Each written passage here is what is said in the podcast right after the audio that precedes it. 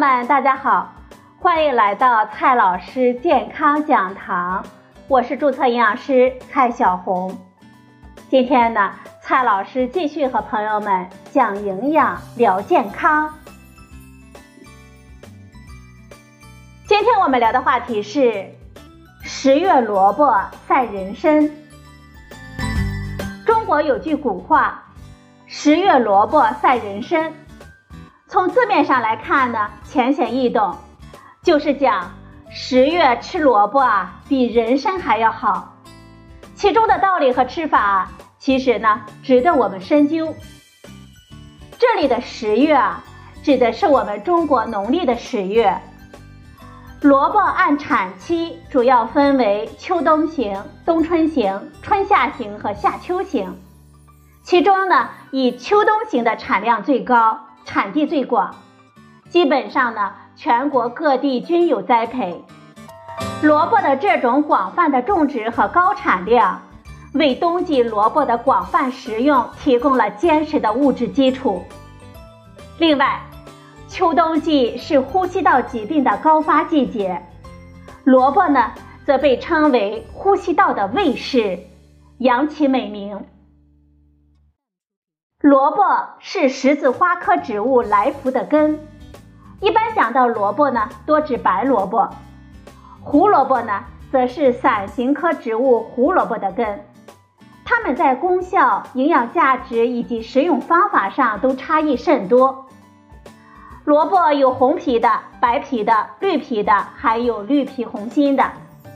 著名的品种有成都的春不老、北京的爆珠筒。还有南京的五日红等等。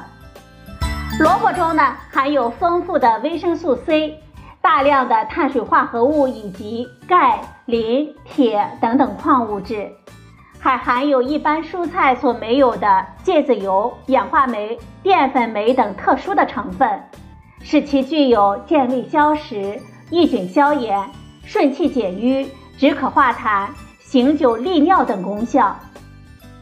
传说啊，慈禧太后有一年做寿啊，心情大好，吃多了，不料呢病倒了。御医啊用上等的参汤为其进补，反而出现了头胀、胸闷、腹满、流鼻血等症状。众御医呢是束手无策了。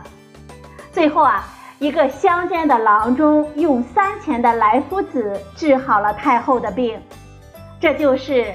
三钱来夫子换个红顶子的故事。从我们现代营养学的角度来看，萝卜中的芥子油是其辛辣味的来源，它和萝卜中的多种酶一起相互作用，有促进胃肠蠕动、增进食欲、帮助消化的功效。以生吃萝卜效果最佳。因其中有助消化作用的淀粉酶、木质素均不耐热，在七十度的高温下便被破坏了。冬季气候干燥，嗓子呢容易出现干涩等不适的症状，以及咽喉炎、扁桃体炎等问题。我们可以每天用新鲜的生白萝卜榨汁喝，有助于预防和缓解。有口腔溃疡的病人呢？还可以用白萝卜汁来漱口，哮喘的患者呢，再加上一点甘蔗、梨或者是藕汁，辅助治疗的效果更好呢。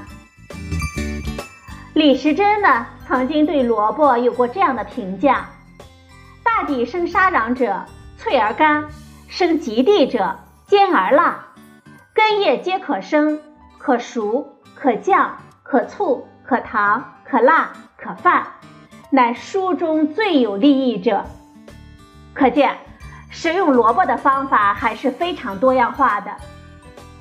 前面我们所说的生吃就是一种非常好的选择，我们可以慢慢的细嚼，也可以榨成汁或者是凉拌。很多朋友呢喜欢在冬季炖上一锅热乎乎的萝卜烧肉，来驱走冬季的寒冷。这道菜呢，之所以味道鲜美，就是因为萝卜啊有一个可以和燕窝媲美的作用，就是在烹煮当中可以保吸配料鲜美的味道，使肉不走味。同时呢，萝卜也嫩而柔娟，鲜美至极。再来看一下胡萝卜，胡萝卜呢也是非常有营养的一种食物。胡萝卜中含有丰富的贝塔胡萝卜素，在我们人体内可以转化为维生素 A，具有促进我们眼内感光色素生成的能力，可以预防夜盲症，加强我们眼睛变色的能力，改善眼睛的干涩。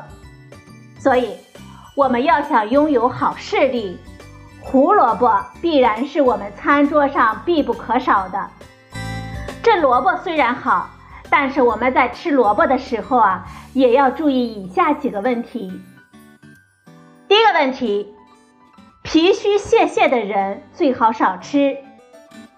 由于萝卜性偏寒凉而利肠，有胃溃疡、十二指肠溃疡、慢性胃炎、单纯甲状腺肿。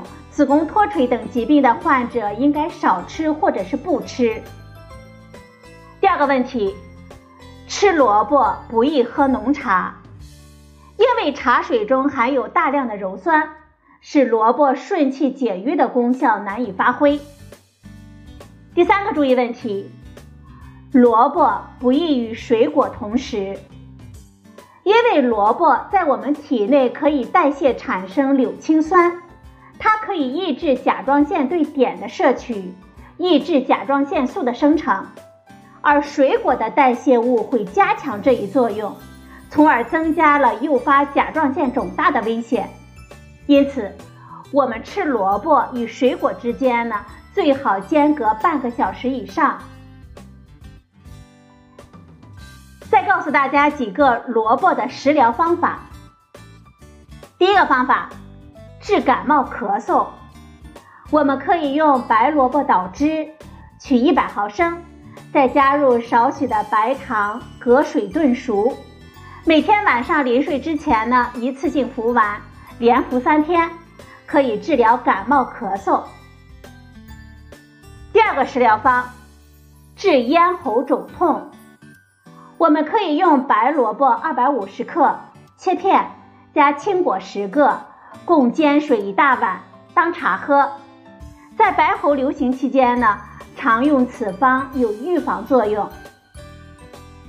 第三个食疗方，治口疮，也就是我们所说的口腔炎。